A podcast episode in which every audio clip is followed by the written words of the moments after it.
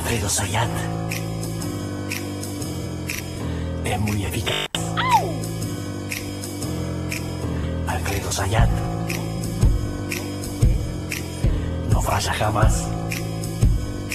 ¿De qué, qué te habla? Te habla de economía. Listo, para mí suficiente. números, Te habla de economía, números.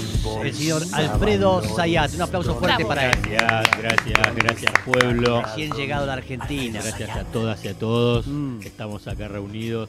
Eh, ¿Qué te gusta? Tendría que haber sido cura usted. Sí. ¿Por qué no se hizo cura? No le da la cosa. religión, me parece que no le da la Elegime religión. otra cosa. Haber sido verdugo, ¿no? Otra cosa, un adulto. Ahí no puedo, no No puedo hablar, me, No me la puedo inhibo, me inhibo, claro. Bien.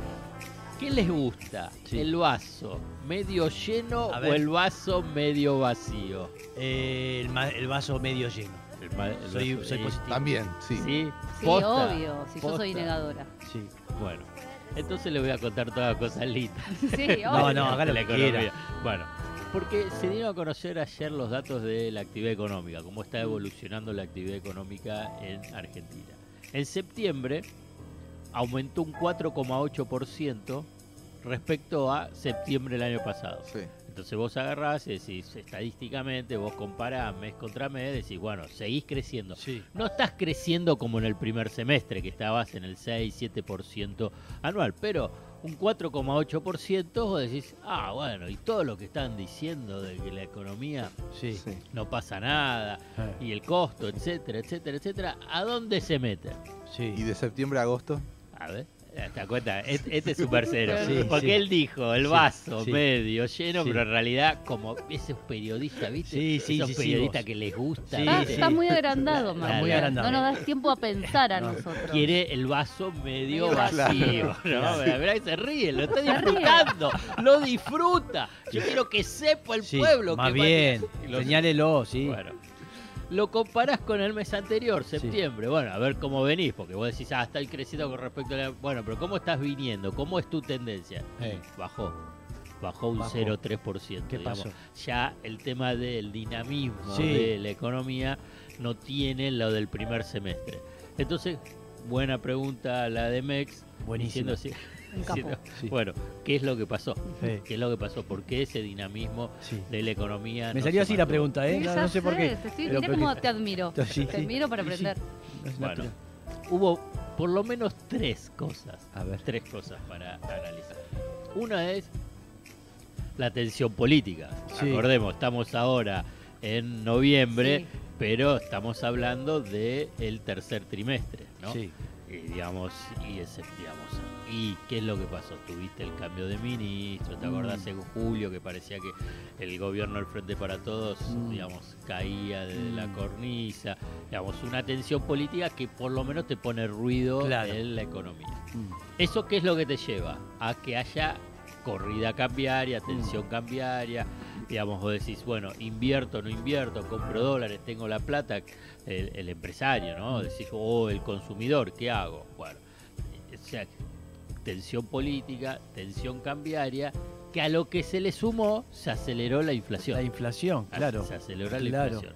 Entonces, vos tenés ese combo, ese combo que te permite por lo menos entender qué es lo que pasó, por qué la economía no mantuvo ese dinamismo. Sí. Después hay una cuestión estructural. Una cuestión estructural. Cuando hablamos de tensiones cambiarias, cada uno de nosotros dice, bueno, ¿qué pasó con el dólar blue? ¿Qué pasó con el contado con liquidación? Mm. Está subiendo. Hay una cuestión estructural en Argentina que no es de este gobierno, ya lleva muchas décadas, muchas décadas. Que cuando la economía crece mucho o va creciendo, ¿qué es lo que va demandando más? Va demandando dólares. ¿Pero por qué demanda dólares?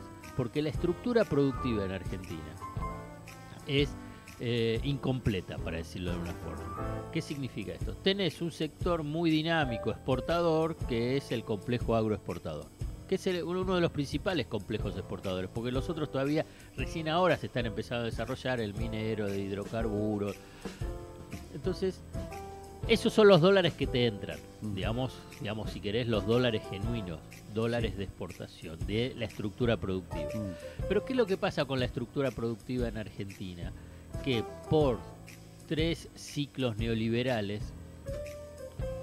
eh, que fueron la dictadura militar, la década del 90 y eh, el macrismo, la industria, la industria destruyó, se desindustrializó. O sea, hay eslabones importantes de la cadena productiva que Argentina tiene que importar. Mm, total. Para, entonces, Producir. si vos tenés un incremento de la producción, un crecimiento de la economía, ¿qué es lo que necesitas? Más dólares Mm, para precisamente importar en esos eslabones sí. que vos no los desarrollaste. mm. Y no los desarrollaste por varios motivos, pero esencialmente porque tuviste tres ciclos económicos en Argentina que no fomentaron eso, al revés, lo destruyeron. Sí. Digamos, la primer gran destrucción fue eh, la dictadura militar. Sí, Entonces, ahora creces y entonces demandas más dólares. sí. Entonces llega un momento que dices, bueno, no hay dólares, que es lo que está pasando ahora. Claro. Entonces no hay dólares suficientes. Hay, hay dólares porque sigue habiendo Sí. ciertas... Pero entonces las empresas empiezan a decir, bueno, no puedo seguir creciendo tanto, no puedo seguir aumentando tanto la producción. ¿Por qué? Porque no tengo esos dólares para comprar los insumos. Uno puede decir, y bueno, ¿por qué no se produce en Argentina? Sí. Es cierto, sería ese el gran desafío, digamos, una sustitución de importaciones. Muchas cosas se han sustituido y se han este, conseguido lograr a partir de producir, buscando los elementos acá, ¿no? La materia prima. Y sí, lo tenés, Y los claro. tenés. Digamos, uno no va a poder sustituir todas las importaciones porque eso Eh. no lo hace ningún país, ¿no? Entonces vos agarrás, entonces decís, ¿cómo para poder mantener el dinamismo de la economía vos necesitas dos vías? Una es que haya más exportaciones y no solamente del complejo agroexportador, sino que haya exportaciones de la industria, que haya exportaciones de, de la minería, de hidrocarburos. ¿Por qué? Porque entonces primero no dependés de eh, el sector Sí. Agroexportador que es, ya sabemos, muy extorsionador. ¿no? Mm. Digamos, por lo pronto ahora ya están negociando un dólar soja 2. Sí, digamos, así es. Entonces, entonces vos tenés más dólares por eso. Pero por el otro lado, digamos, para financiar a los importadores, ¿no? O a la industria que necesita insumos importados. Pero por otro lado también es muy importante la sustitución de importaciones en eslabones industriales claves e importantes que a la vez sirvan para que puedan después exportarse. Por ejemplo, eh, la petroquímica. Sí. ¿no? La Argentina, incluso para eh, lo que es el, el mundo del agro, a Sí. nivel de los fertilizantes. Mm. Argentina, vos fíjate, no el delirio, pero lo que habla de cómo los procesos neoliberales o desindustrializadores, digamos, son devastadores. Mm. Argentina es, como antes te mencionaba, digamos, como productor y del, eh, del complejo eh, agropecuario, líder. Es uno de los líderes a nivel mundial, son Mm. muy competitivos. Mm. Entonces vos agarrás y decís, bueno, ¿qué es lo que pasa con esa cadena productiva? Bueno, debería estar integrada y desarrollada. Bueno, tiene que importar fertilizantes. Mm. Cosa que es una, Total. si pensás, es una ridiculez Sí. si vos ten- sos competitivo en esto, ¿cómo no, cómo no vas a tener plantas de eh, fertilizante en Argentina cuando tenés el gas y tenés Sí. eh, la posibilidad del desarrollo de eh, plantas, por ejemplo, de urea. Ajá. que es importante para la producción agraria? Sí. Bueno, entonces tenés que importarlo.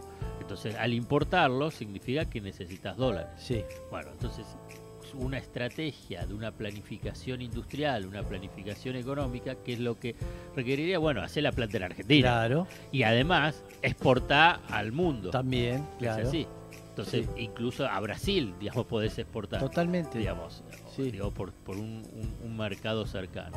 Mm. Bueno, esto es lo que uno puede verlo cuando agarrás y analizás los datos que son bien de coyuntura Mm. de, eh, de crecimiento económico. La, la- el vaso medio lleno o un vaso medio vacío. Lo Mm. importante en todo caso es lo juntás.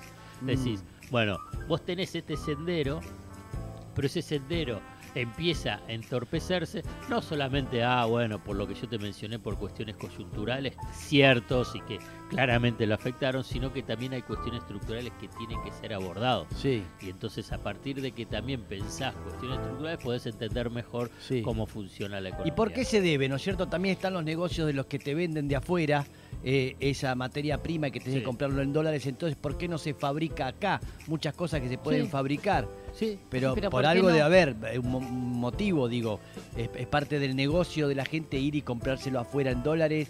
eh, Es que, es que si, si- si hubiese habido, digamos, una política de mediano plazo que se hubiese mantenido, bueno, Sí. es diferente. Pero si vos tenés, primero, vos tenés un gobierno que quiere industrializar, después Sí. viene el otro Sí, y te lo desindustrializa, sí, sí. uno que industrializa, Sí, decir, sí. digamos, la historia de Ah, péndulo, bueno, es muy difícil decir, Claro. bueno, me voy a invertir a otro lado. bien, Claro, claro. nos tenemos que ir. Bueno, nos tenemos que ir, Clarísimo. ¿sí? gracias. Nos tenemos que ir hasta mañana, ¿sí? 0 a 0 empataron Gracias. Uruguay y Corea del Sur. Uh, 0 a 0 empataron, bien. Vamos a ver si empata hoy, como bien dijo Ingrid, que está acá con nosotros para cerrar el programa. Eh, ¿La vemos a Ingrid? Sí, ahí Sí. está. Ella dijo que va a empatar Serbia contra Brasil. Sí, te estás tomando mi agua. Además, después me haces quedar mal con, el- con los oyentes.